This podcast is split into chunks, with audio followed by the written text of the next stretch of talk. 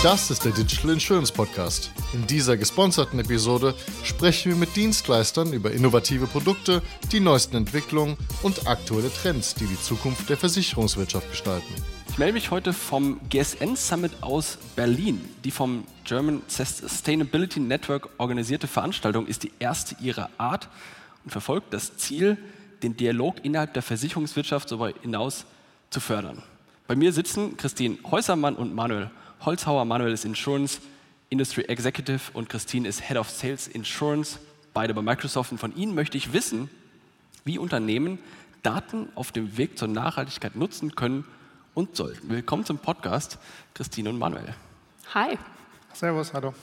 Christine, sag noch mal zwei Sätze zu Microsoft und auch vor allem zu Microsoft in der Nachhaltigkeit. Sehr gerne. Also Microsoft ist in der Zwischenzeit wirklich mehr als nur Office und Windows, wie es viele hier wahrscheinlich auch kennen. Ähm, wir sind im Cloud-Bereich sehr aktiv. Also wir sind mit unserem Azure-Produkt dabei äh, und verschiedenen Unternehmen und natürlich auch die Versicherungsindustrie in die Cloud zu heben. Da geht es nicht nur um Infrastruktur, sondern da geht es wirklich auch um Data und AI und wie man damit die Unternehmen ja wirtschaftlicher machen kann, besser machen kann und eben sie unterstützen kann, auch mehr rauszuholen aus dem, was schon vorhanden ist. Was ist denn jetzt Nachhaltigkeit für euch? Das ist ja so ein Riesenbegriff, unter dem viele, viele verschiedene Sachen verstehen. Was ist es für euch?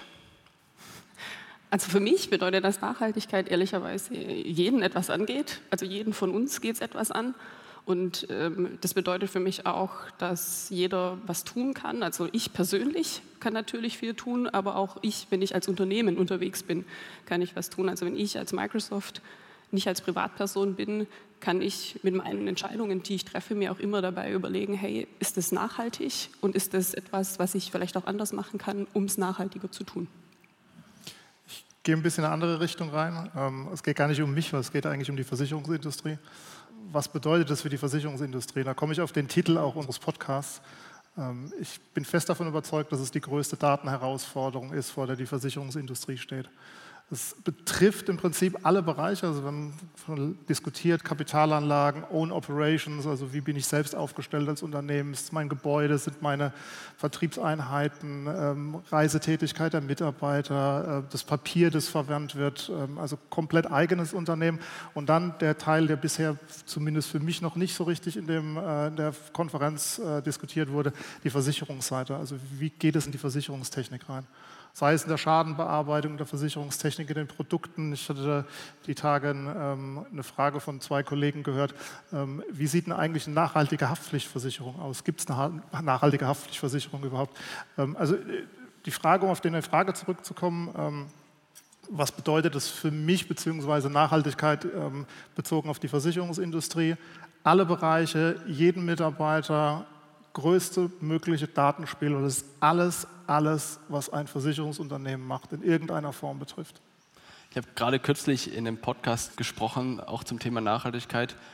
Und da hat mein Gast, Bernhard Kraft ähm, von der Ergo-Gruppe, gesagt, dass 2018 man schon die Stadt Frankfurt mit der Abwärme ihrer Rechenzentren hätte heizen können. Das muss man dazu sagen, Frankfurt hat einen großen Knotenpunkt, wo ganz viel Internet-Traffic drüber läuft. Deswegen stehen da besonders viele Rechenzentren, mehr als überall anders. Hätte euch das überrascht? Überrascht euch das, dass das so viel Abwärme produziert? Es ist nicht komplett überraschend. Ist, ich finde es ein schönes illustratives Beispiel, aber es ist nicht komplett überraschend.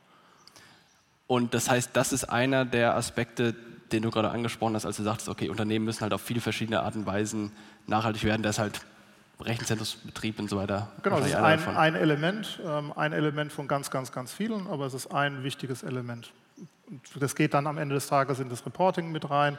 Das sind quasi die Own Operations. Wie betreibe ich äh, mein Versicherungsgeschäft? Wie kann ich mein Rechenzentrum betreiben? Wie wird die Energie da verwandt? Ähm, das ist ein Teil, wo ich, wo ich drüber reporten muss, aber es ist nur ein Teil. Und ich glaube, ich, ich, hatte, die, ich hatte, mir die Tage den, ähm, also Microsoft als Unternehmen erstellt ja auch einen eigenen ähm, Nachhaltigkeitsbericht und hat gegenüber den Investoren auch sich ziemlich sagen jetzt nicht aus dem Fenster gelehnt, aber ziemlich hohe, ambitionierte Ziele ähm, im Nachhaltigkeitsbereich gesetzt und den Nachhaltigkeitsbericht ähm, von Microsoft angeschaut und ähm, Report natürlich auch über Scope 1, 2 und 3. Ähm, was mich aber wahnsinnig, überrascht oder zumindest mal, äh, was ich wahnsinnig spannend fand. Ähm, Scope 1 Emissionen sind unter 10 Prozent der Gesamtemissionen von Microsoft als weltweiter globaler Konzern. Der große, große Teil liegt auf Scope 3. Also wenn wir uns nur auf die Own Operations fokussieren, ich weiß nicht, wie die Verhältnisse bei den Versicherern aussehen, ähm, aber wenn wir uns nur auf, den, auf Scope 1 fokussieren, ist das bei weitem zu wenig. Also der große, große Hebel liegen definitiv woanders, auch beim Versicherer. Vielleicht ganz kurz, was überhaupt eigentlich die Nachhaltigkeitsziele sind, die wir als Microsoft verfolgen, weil ich bin schon der Meinung, dass man da auch aus einer Versicherungsindustrie viel davon lernen kann, weil wir eben eine Methode gefunden haben, unsere ja, äh, Emissionen, die wir so ausstoßen, zu analysieren und da auch dieses Wissen gerne weitergeben. Und zwar ist es so, dass wir uns bis 2030 sehr ambitionierte Ziele gesetzt haben als Microsoft. Eins davon ist, dass wir sagen, bis ins Jahr 2030 möchten wir carbon negative sein. Das bedeutet, dass wir wirklich mehr zurückgeben oder mehr, mehr neutralisieren möchten an CO2, als wir eigentlich produzieren. Ähm, das eine ist, dass wir water positive sein möchten. Was heißt das? Äh, wir, wir, wollen kein Wasser herstellen, sondern wir sagen, wir möchten mehr Wasser reinigen und mehr sauberes Trinkwasser zur Verfügung stellen, als wir verbrauchen. Ähm, weil Wasser ist ja auch was, was man zum Beispiel zur Kühlung nutzen muss bei den ganzen großen Rechenzentren. Und ähm, das nächste ist, dass wir Zero Waste produzieren möchten, also dass wir wirklich so nachhaltig sein möchten mit Verpackungen, zum Beispiel an Hardware, die man ausliefert, um zu sagen, hey, wir haben wirklich Zero Waste, ähm, was wir am Ende als Unternehmen ja, produzieren. Bevor wir dazu kommen, wie man an dieses Ziel kommt, weil da haben ja Daten einen, einen relevanten Einfluss, vielleicht einmal die Frage, muss jedes Unternehmen nachhaltig sein oder gibt es auch Unternehmen, die das nicht sein müssen, aus welchen Gründen? Also, ich glaube, das ist eine super schwere Frage. Also am Ende des Tages entscheidet der Kunde mit seinem Kaufverhalten, was er haben will und was er nicht haben will. Also ein Unternehmen, was wahnsinnig nachhaltig ist, aber keine Kunden hat, wird es nicht lange geben. Also ein Unternehmen aus sich heraus besteht nicht, sondern es besteht immer, weil es irgendwie einen Kunden, ein Problem eines Kunden lösen muss oder einem Kunden eine Dienstleistung erbringen muss. Wenn das nicht gewährleistet ist, gibt es das nicht. Am Ende des Tages entscheidet der Kunde und das ist bei Versicherungen ganz genauso. Also es wird kein Mensch eine Versicherung kaufen, weil die den super schönsten Nachhaltigkeitsbericht hat. Wird es nicht geben. Da müssen viele andere Elemente noch dazu passen. Also es ist ein wichtiges Element, vielleicht trifft es auch nicht alle Zielgruppen, ähm, aber es ist, es ist viel, viel mehr. Das heißt, wenn ein Unternehmen eine Zielgruppe hat, die sich nicht um Nachhaltigkeit schert, dann könnte man auch argumentieren oder könnte man vermuten, dass es die dann sogar vielleicht gegen Nachhaltigkeit irgendwie sich positionieren, weil das besonders toll ankommt. Ob, das, ob wir das jetzt alle gut finden oder nicht, ist eine andere Sache, aber wäre zumindest denkbar, oder? Also ein Unternehmen hat selbstverständlich auch Mitarbeiter, ähm, weitere Stakeholder, muss aufsichtsrechtlichen, rechtlichen Anforderungen genügen. Das äh, darf man nicht kleinreden. Ähm, also muss ich machen und ist notwendig. Richtig spannend und spaßig wird es, wenn ich aber ähm, ein Kundenproblem damit auch lösen kann und quasi vom Kunden her die, die Themen und Probleme, ob das jetzt Privat- oder Firmenkunden ist, ähm, denke, dann wird, dann wird was draus. Ansonsten, wenn ich nur es als aufsichtsrechtliche Hürde nehme und sage, ich muss es machen, weil es die Aufsicht fordert, bringt es also da liegt kein Fokus drauf. Der Fokus wird dann drauf liegen, äh, wenn ich es in meine Produkte, in mein Kerngeschäft reinbringe, den Kunden in, in einem Kern habe. Ähm, wenn es den Kunden niemals interessiert, werde ich trotzdem aufsichtsrechtliche Anforderungen haben. Also es ist so ein Spiel zwischendrin. Ich finde es aber auch durchaus authentischer zu sagen, hey, ich als Versicherung schaffe es nachhaltig zu sein. Ich habe gewisse Reports, ich kann es analysieren und ähm, habe eine Methode gefunden, das auch langfristig anzuschauen und zu, zu, zu verstehen, wo eigentlich meine Emissionen liegen und dann gleichzeitig zu sagen, hey, ich packe es eben auch in die Produkte und ich biete nachhaltige Versicherungen an. Heißt das, ein Unternehmen kann 100% nachhaltig werden? Also hat man irgendwann den Peak Nachhaltigkeit erreicht? Ist das ein, oder ist, geht es immer weiter? Also ich würde sagen, dass man ähm, schon immer wieder weitere Optimierungen treffen kann ist dann natürlich dann irgendwann die Frage, ob, ähm, wenn man jetzt, so wie wir jetzt unsere Ziele gesetzt haben, zum Beispiel als Microsoft, was dann danach kommt. Ähm, ich denke, da, da, geht dann auch noch mal einiges an Zeit drauf, wo man dann noch mal weitere Möglichkeiten hoffentlich gefunden hat, um noch weiter nachhaltig zu werden. Also ich würde schon sagen, dass man sich immer weiter optimieren kann. Und ähm, das ist ja eben auch die Situation, in der wir sind, dass wir sagen, hey, man, man nimmt die Daten, man analysiert, man schaut, wo stehe ich eigentlich aktuell und welche weitere Verbesserungen kann ich auch noch treffen. Das heißt, das ist ja dann wie bei dem Thema Digitalisierung, da haben wir auch im selben Podcast, den ich vorhin erwähnt hatte, ähm, haben wir darüber gesprochen, wann ist denn die Digitalisierung zu Ende? Und auch hier glaube ich nicht, dass es zu Ende ist, weil es immer weitergeht, wie mit der Nachhaltigkeit. Ich glaube vielmehr, dass das in den Alltag der Leute reinkommen muss. Genauso wie ich quasi heute weiß, ich muss Vertrieb machen, weil ich sonst oder verkaufen, weil ich sonst keine, kein Geld bekomme für, für meine Operations, muss ich auch wissen, dass ich digital und ich versuche jetzt mal nicht agil zu sagen, sein muss. Und genauso muss, glaube ich, dann in, den, in die Köpfe der Leute rein, dass ich standardmäßig nachhaltig bin. Oder? Vollkommen, absolut. Oh, auf jeden Fall. Was meines Erachtens super wichtig ist, ähm, es gibt einen der vielen Buzzword-Sprichworte, ähm, what you can't measure, you can't manage. Ähm, also wenn ich mir einen Profisportler anschaue, der 100 Meter oder einen Marathon läuft, der weiß ziemlich genau, jetzt ist es wahrscheinlich eher ein Marathon als ein 100 Meter Sprint, also gehe ich auf das Marathon-Beispiel, ist schöner. Ähm, der weiß ziemlich genau seine ersten 10 Kilometer, ähm, wie da seine Performance ist, wo er sich verbessern muss, die nächsten 10 Kilometer und kann das sehr, sehr genau messen, wo er steht und was er macht, machen muss, um sich zu verbessern, sein Gesamtergebnis zu verbessern. Am Ende des Tages brauchen wir genau diese Messgrößen, um eine, eine Ziel, eine Vision zu haben, ein Ziel anstreben zu können, erreichen zu können, sonst werde ich das nie schaffen. Jetzt besteht das ja aus zwei Komponenten, Daten und Thema Kultur, dass es in, die, in, den, in den Alltag der Leute reinkommt, ist, ist eine Kulturfrage, Leadership etc., Mindset. Lassen wir mal außen vor. Daten, du hast gerade angesprochen, ich muss es messen. Jetzt kann ich, ich meine, da weiß ich gar nicht, wo ich anfangen soll. Wo fangen wir denn jetzt an mit den Daten? Was können wir da alles messen? Wir können ja alles von Rechenzentrum Abwärme bis wie klimafreundlich sind unsere Investment äh, und so weiter messen. Was würdet ihr so messen? also ich würde sagen, dass alles relevant ist und notwendig ist, um eben auch zu sehen und zu verstehen, wo ich die größten Einsparungen machen kann. Oder zumindest die ersten Einsparungen machen kann. Man muss ja auch irgendwo mal anfangen. Und was, so, was, was Messungen angeht, wenn man jetzt zurückdenkt oder auch über Gespräche, die wir manchmal auch mit der Versicherungsindustrie führen, kommt schon oft zurück, ja, ja, Nachhaltigkeit ähm, haben wir im Report, das machen wir. Und wenn wir dann tiefer einsteigen, kommt natürlich oft, ja, ähm, ich habe da 60 Excel-Tabellen. Und es ist ein Weg, und das möchte man auch überhaupt nicht schlecht reden in irgendeiner Form, sondern es ist eben die, die Überlegung, die man für sich treffen muss, hey, kann ich vielleicht auch die Daten, die ich sammle und wie ich sie sammle, verbessern? Also da gibt es ganz, ganz viele verschiedene Wege. Um einen nur zu nennen, ähm, wo wir auch äh, dran sind, ist zum Beispiel zu sagen, hey, man, man nutzt eben auch von der Technologie vorgegebene Möglichkeiten, ähm, zum Beispiel mit der Microsoft Cloud for Sustainability, die wir jetzt extra genau dafür entwickelt haben, um zu sagen, hey, wir haben gute Erfahrungen gemacht, wir wissen, wie wir unser Unternehmen nachhaltiger machen können. Warum nehmen wir das nicht und geben das frei, auch für die Industrien, um zu sagen, ähm, es gibt Data-Konnektoren, wo wir ganz viel anbinden können und dann startet man zum Beispiel mal mit diesen 60 Excel Excel-Tabellen, die vorhanden sind, um zu schauen, wie man das einfach auch besser analysieren kann. Dann kommt noch AI und KI mit dazu und äh, hat dann am Ende die Möglichkeit, wirklich auch zu sagen, hey, wo stehe ich denn eigentlich und was sind die nächstbesten Schritte und was sind auch meine langfristigen Ziele, die ich erreichen möchte und wo ich mich verbessern kann.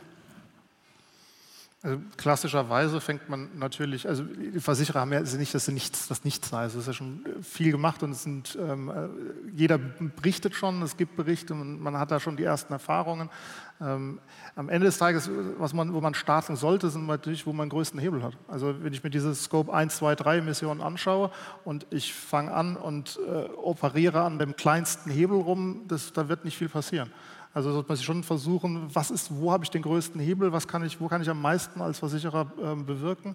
Und da ist jeder Versicherer natürlich anders. Ja. Ähm, und ich sage, fokussiert dich auf zumindest ein, zwei, drei Themen, wo der, wo der Hebel besonders groß ist. Und mein Herzensthema ist, lass es im Kern. Wenn das nicht im Kernversicherungsgeschäft ist, wenn das irgendein Ding ist, dass irgendjemand ähm, im Maschinenraum, der Report muss erstellt werden, wenn das irgendwo im Maschinenraum drin ist, ähm, wo ich keinen direkten Kundenkontakt habe, wo ich nicht wirklich einen Mehrwert sehe für den Kunden, sondern ich mache einen Report, damit er gemacht ist, da wird nicht viel passieren. Das ist der geringste, also da passiert meines Erachtens kein Hebel. Und da wird keiner Budget freigeben, da wird keiner sagen, ich gebe dir 20 mehr Ressourcen, weil das muss der geilste äh, Nachhaltigkeitsbericht sein. Also solange kein Impact aufs Geschäft da ist, wird es nicht passieren. Also meines Erachtens muss es ins Kerngeschäft rein, es muss im Kern drin sein, in der Risikotragung, in den Produkten mit, den, mit dem Kunden. Wenn es da angekommen ist, dann sind wir da, wo es meines Erachtens unbedingt rein muss. Und Kern ist für dich die Produkte? Risikotragung. Was ist der Kern von Versicherung? Das Risikotragung. Und wie konkret würde es jetzt aussehen? Das heißt, jetzt habe ich ein Produkt, Risiko, jetzt, wo baue ich da jetzt die Nachhaltigkeit ein? Dass ich irgendwie nachhaltiges Verhalten in den Produkten incentiviere? Auch das, äh, da gibt es keine eine Antwort. Das wird, also hängt auch von den unterschiedlichen Lines of Business, was der, was der Versicherer macht, ab. Was konkret brauchen Kunde? Wo ist der? Also wir hatten die Diskussion, ähm, Fragestellung, ähm, die, die Generation Greta Thunberg. Was für eine Versicherung will denn eine Greta Thunberg in der Zukunft haben? unter der Hypothese, eine Greta Thunberg, also die, die ist, ist, nachhaltig und ähm, das ist ihr wahnsinnig wichtig. Also, was will diese Generation für Privatkunden? Hat, hat, eine Greta Thunberg denn überhaupt irgendwelche Assets, die sie künftig versichert? Besitzt eine Greta Thunberg ein Auto, ein Handy? Keine Ahnung. Ne? Was braucht eine Greta Thunberg? Braucht die eine, eine äh, Krankenversicherung, Altersversorgung? Wie sind die Produkte? Was braucht die da? Ähm, Industriekundenbereich ganz ähnlich. Was braucht eigentlich ein Industriekunde und was erwartet ein Industriekunde von einem Versicherer in dem Bereich?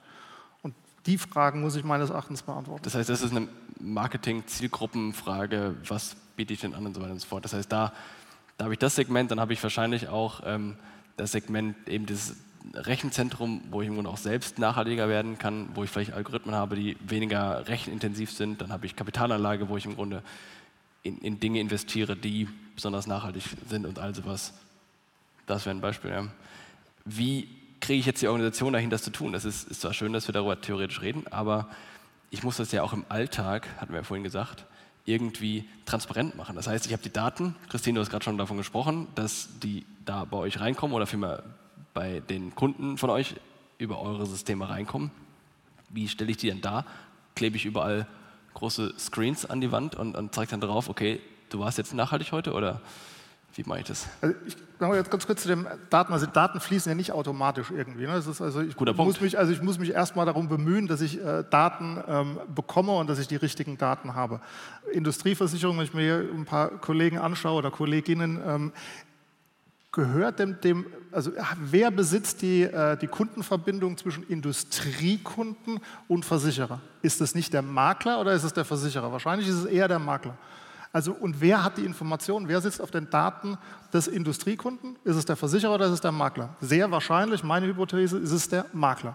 Also wie komme ich eigentlich an Daten gemeinsam mit dem Makler von dem Industriekunden, um für den Industriekunden passende Produkte zu entwickeln, die ihm auch am Ende des Tages helfen? Kann ich nicht beantworten, weiß ich nicht. Äh, aber in die Richtung muss es gehen. Also das heißt, die Daten fließen nicht automatisch rein. Wenn die Daten dann da sind, ist die Frage, dass ich diese Daten so homogen habe, dass ich sie verwenden kann. Also wenn ich von, ähm, ich nur das Beispiel Temperatur spreche, spricht der eine von Grad Fahrenheit und der andere von Grad Celsius.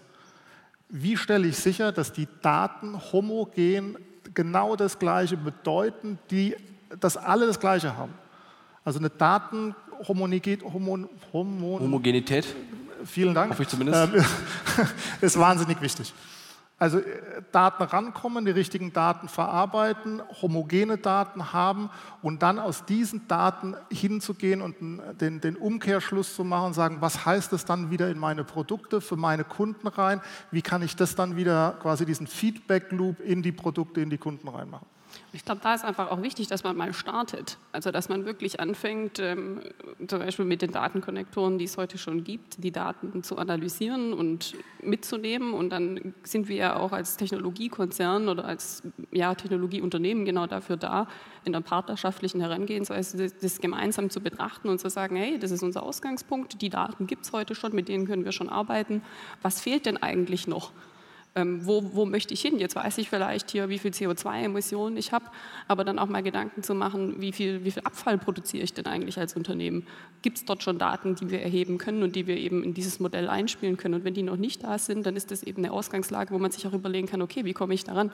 Wo sind vielleicht auch ähm, Datentöpfe, die wir noch kreieren müssen oder die vielleicht auch noch nicht so sauber sind, dass wir sie nutzen können, um da einfach die nächsten Schritte zu gehen und zu sagen, okay, von der Ausgangslage, wo man jetzt eben steht, ableiten zu können, was, was die nächsten Schritte und vielleicht auch die übernächsten Schritte sind. Das heißt, was ich da ja auch gerade rausgehört habe, ist eigentlich kannst du ja die Daten, die du oder dein Verhalten, das du heute schon an den Tag legst, auch schon transparent irgendwie an, an die Wand werfen, in Anführungsstrichen, indem du beispielsweise hingehst und Stromverbrauch messen ist, glaube ich, offensichtlich, das machen die meisten.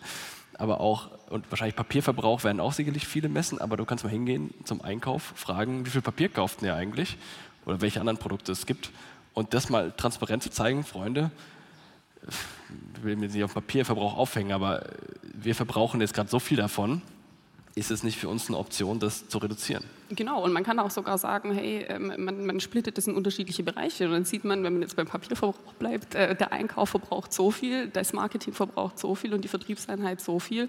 Und ähm, warum sind vielleicht auch manche Bereiche besser als andere und wie können wir da optimieren? Lass mich noch mal kurz auf den, äh, ich habe vorhin gesagt, der Hebel ist es. Also wo habe ich den größten Hebel? Also Papierverbrauch, Haken dran, ähm, No-Brainer. Ähm, ist aber, ist da wirklich der Hebel drauf? Frage, weiß jeder Industrie-, Gewerbeversicherer, welcher seiner Kunden den höchsten CO2-Ausstoß hat? Welcher ist quasi der braunste meiner aller Kunden? Aus der sind wir in die Personenversicherung rein. Ähm, welche Line of Business, welche Produkte sind denn die Produkte, wo ich den höchsten CO2-Verbrauch, sonstige ähnliche Verbräuche habe? Weil da habe ich den Hebel drauf. Das Papier, nett, das, aber das uh, doesn't turn the needle, wie man so schön auf Englisch Aber du willst ja, worauf du hin willst, ist ja, du willst ja schon mal dein aktuelles Verhalten transparent machen. Ich glaube, alles ist wichtig, dass du auch Kunden und alles ähm, die, die Daten einsammelst. Ich glaube, das, was ich gerade auch verstanden habe, ist, dass du die Dinge möglichst schnell visualisieren kannst. Wenn du hingehst und sagst, du willst den CO2-Ausstoß deiner Kunden analysieren als Beispiel und du hast die Daten jetzt nicht vorliegen, dann musst du die erstmal organisieren.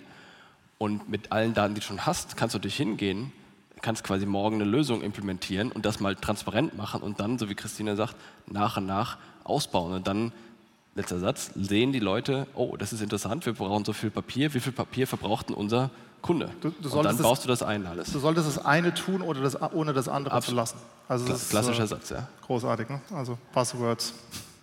Was, letzte Frage zu, zu, dem Thema oder für den Podcast, was glaubt ihr, was in den nächsten zwölf Monaten äh, die, ach, ist einfach gesagt, Top 3 oder was auch immer, wichtigsten Activities sind? Jetzt die Daten von den Kunden holen oder doch lieber schon mal alles visuell transparent darstellen und, und alles ist keine Antwort. Lass mich deine Frage bomben. Ich ähm, bin gerne visionär und denke gerne nicht in Einjahreshorizonten, sondern in, in längeren Jahreshorizonten. Bin auch für länger. In fünf, in zehn Jahren. Ähm, meine Vision wäre in fünf bis zehn Jahren, dass wir von der Diskussion, also A, das nicht A, A, das E messen können, das ist ein doofer Satz, ähm, dass wir zuerst E messen können, in der Lage sind, wirklich den Impact auf, ähm, auf die Umwelt messen zu können, dass wir aber dann einen ganz starken Fokus auf das, ähm, auf das S haben werden, weil die Herausforderung des Messens von S, von sozialen Aktivitäten, so wie der Herr Wagner in der Eingangsrede gesagt hatte, ähm, Food Security ist ein soziales Thema, was vielleicht einen Impact auf das oder vorkommend von dem, von dem E hat, aber die Dinge sind nicht, sind nicht singulär zu sehen. Also S als ein Thema, wie messe ich S in der Zukunft? Deswegen Fokus gerne fünf bis zehn, nicht ein Jahr. Ein Jahr denke ich nicht. Christine, was sind deine Top-To-Dos für die nächste Zeit? Ich würde gerne trotzdem... Nicht, nicht deine To-Dos, sondern die der Branche. Ich würde trotzdem sagen, dass alles auch heute schon möglich ist. Zum einen eben die Daten zu nehmen und sie zu analysieren und dann eben Entscheidungen zu treffen, kurzfristig sowie langfristig. Herzlichen Dank euch für das Gespräch. Das war eine weitere Ausgabe des Digital Insurance Podcast. Folge uns bei LinkedIn und lass eine Bewertung bei Apple, Spotify und Koda.